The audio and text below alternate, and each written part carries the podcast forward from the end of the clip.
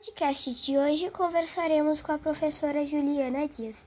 Ela dá aulas para o terceiro ano do ensino fundamental da Escola São Francisco de Assis e também é mãe de aluno de 8 anos da mesma escola. Olá, Juliana. Seja muito bem-vinda à nossa entrevista de hoje.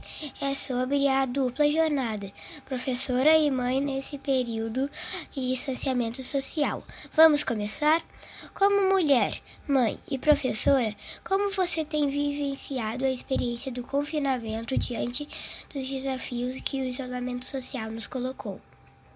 Boa tarde, Luca. Então, como mãe, mulher e professora, uh, eu posso dizer que o começo foi mais complicado.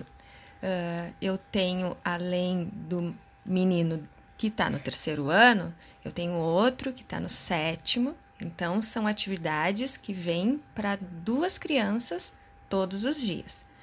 Uh, eu precisei fazer com que os meninos entendessem que eles não estão de férias, e que as atividades da escola têm que ser feitas como eram feitas enquanto eles estavam presentes na escola.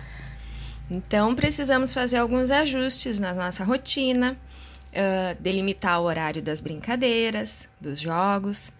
Mas agora a coisa está mais tranquila, eles já entenderam que não podem deixar as atividades para trás e a gente está conseguindo se entender melhor. Uhum. Então, como conciliar essa nova rotina de trabalho com o ensino remoto? Uh, eu pensei uh, que ia ser mais complicado. Uh, mas os guris têm sido bem legais comigo. Eles topam fazer as atividades na hora que precisa e eu consigo estar tá disponível no horário que eu preciso para atender os pais dos meus alunos, para planejar as minhas atividades. É claro que eu ainda preciso trabalhar além do horário, porque isso faz parte da rotina do professor. Mas uh, a gente está conseguindo se esquematizar de acordo com o que, o que precisa para eu conseguir fazer as minhas coisas e, e conseguir atender eles também na hora que eles precisam, né? Que eles precisam de atenção na hora de fazer as atividades, precisam que eu dê alguma explicação quando não entendem alguma coisa. Uh, mas dentro dessa organização deu certo. Então, o que você faz? O que você faz para se sentir motivada nessa dupla jornada? O que me motiva uh, é saber que isso que a gente está passando não tem remédio. A gente tem que fazer essas coisas. Nós precisamos passar por isso. Eu não sabia como trabalhar dessa forma. Nunca trabalhei dessa forma.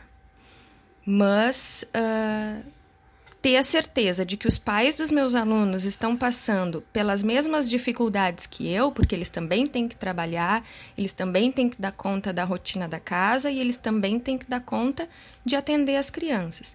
Então, isso faz com que uh, eu, nesse horário que a gente tem para estar tá, uh, disponível para a escola, busque sempre essa motivação de buscar material, de buscar uh, atividades alternativas, de buscar aulas que sejam interessantes para as crianças, da mesma forma como eu, eu espero aulas interessantes para os meus filhos.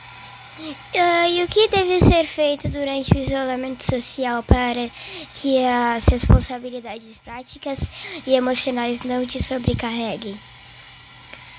O principal que eu aprendi uh, fazendo agora é a questão da organização.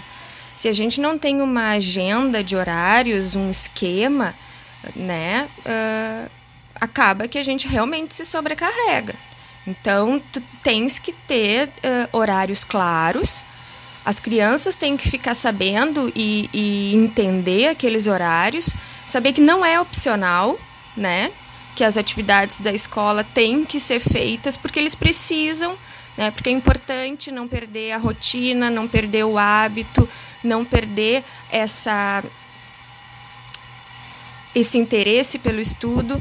Então, a gente organiza a rotina e se esforça para isso dar certo. Tem que ter a organização e o comprometimento também de todos, né? Meu como mãe e deles como alunos. Ah, então, muito obrigada, Juliana, por participar da entrevista. E eu sou Luca Dias Nunes, da turma 132, da Escola São Francisco de Assis. Tchau, tchau!